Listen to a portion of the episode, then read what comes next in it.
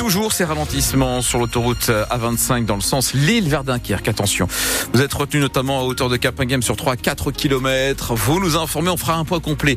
C'est promis à la fin de ce journal avec Michael Pascal Thiebold de la météo. De la douceur, de la grande douceur pour ce début février. 15 à 17 degrés attendus cet après-midi, mais toujours et encore de la grisaille. Pascal, le trafic des trains express régionaux sera légèrement perturbé demain en raison de la, la grève euh, des chefs de bord. On comptait 3 TER sur 5 sur le versant nord des Hauts-de-France, 3 sur 4 sur le versant sud, et puis sur l'ensemble du territoire, comptez à partir de ce soir et jusqu'à lundi matin, un TGV sur deux en moyenne pour la grève des contrôleurs. Cette grève, je ne la comprends pas forcément, a indiqué euh, hier Patrice Vergrit, le nouveau ministre des Transports, qui se dit surpris alors que, dit-il, il a été proposé par la direction des primes et des augmentations de salaire qui feraient tout de même envie à bon nombre de nos concitoyens. Fin de citation. Eux aussi veulent gagner plus. Les postiers appelés à faire grève également par la CGT à l'heure des négociations annuelles obligatoires. Selon le syndicat, la direction de la Poste propose 2% d'augmentation.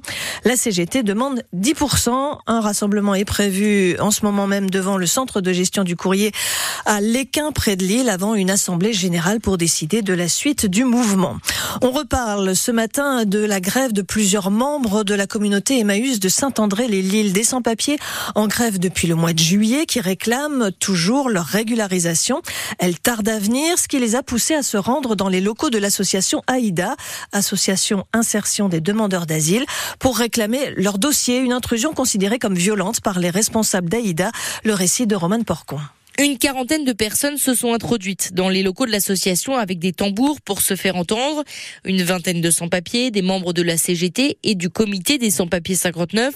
Sauf qu'une fois sur place, la situation a dégénéré, selon le président de l'association AIDA, Jacques Naissance. Par des propos, par euh, des, des attitudes, hein, des attitudes provocantes. D'ailleurs, ils nous ont, ils nous ont volé les clés. L'équipe s'est retrouvée enfermée, euh, a été prise en otage. Les, les portes ont été fermées. On peut pas, on peut pas continuer comme ça à se retrouver euh, une cible. C'est pas notre association. Mais pour Saïd Bouamama, porte-parole du comité des sans-papiers 59, les compagnons grévistes Emmaüs reprochent à l'association Aïda d'avoir été complices de la halte Saint-Jean en laissant leur demande de régularisation dormir dans des tiroirs.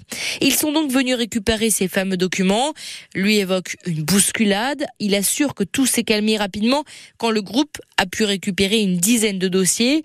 Sauf que l'intrusion a tout de même provoqué le malaise d'une bénévole Aïda. Elle a été conduite aux urgences et les membres de l'association se disent sous le choc.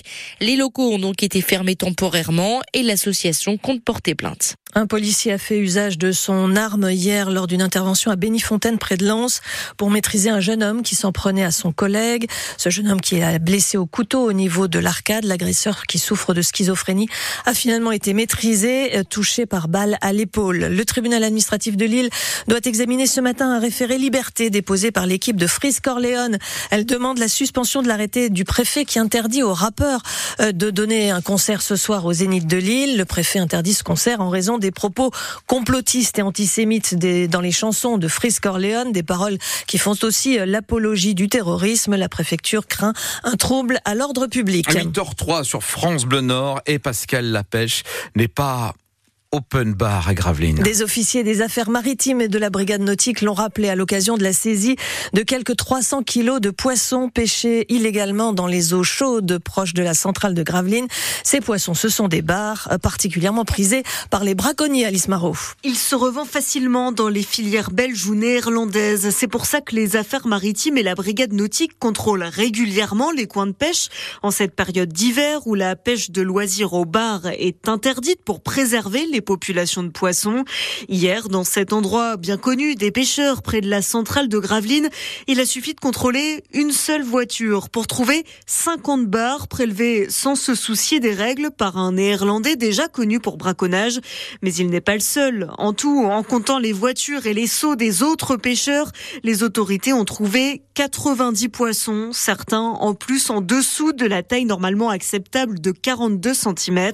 Le matériel de ces pêcheurs a été saisi, ils ont été verbalisés et pour les auteurs des plus grosses prises, un signalement a été fait à la justice. La FDSE annonce ce matin sur sa page Facebook des agriculteurs ont mené une action cette nuit devant les locaux de la DREAL à Gravelines. La direction régionale de l'environnement et de l'aménagement du territoire du fumier a été déversé euh, devant la porte et des inscriptions taguées au sol. Les agriculteurs veulent ainsi dénoncer les conséquences sur les terres agricoles des projets d'aménagement du grand port maritime de Dunkerque. C'est un petit métier qui a quasiment disparu.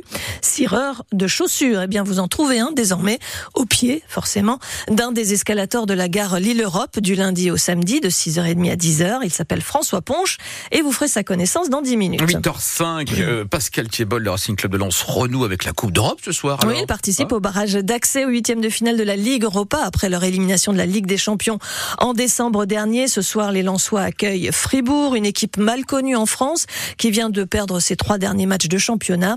Match à Avant le retour en Allemagne dans une semaine. Lens prolonge donc son aventure européenne qui a commencé par six matchs en Ligue des Champions et on se souvient de l'ambiance ces soirs-là. Sylvain Charnet nous le rappelle aujourd'hui. le contre, le ballon pour Fulgini qui va présenter tout seul devant Mitrovic. Vas-y Angelo La Ligue des Champions a laissé de très bons souvenirs aux habitués de Bollard. Le gardien Brice Samba espère donc ce soir revivre les émotions de ses victoires acquises contre deux grands noms du football européen, le FC Séville et Arsenal. Ce sont des soirées qui euh, tout footballeur rêve de participer, donc euh, on se donne le droit de rêver, tout simplement.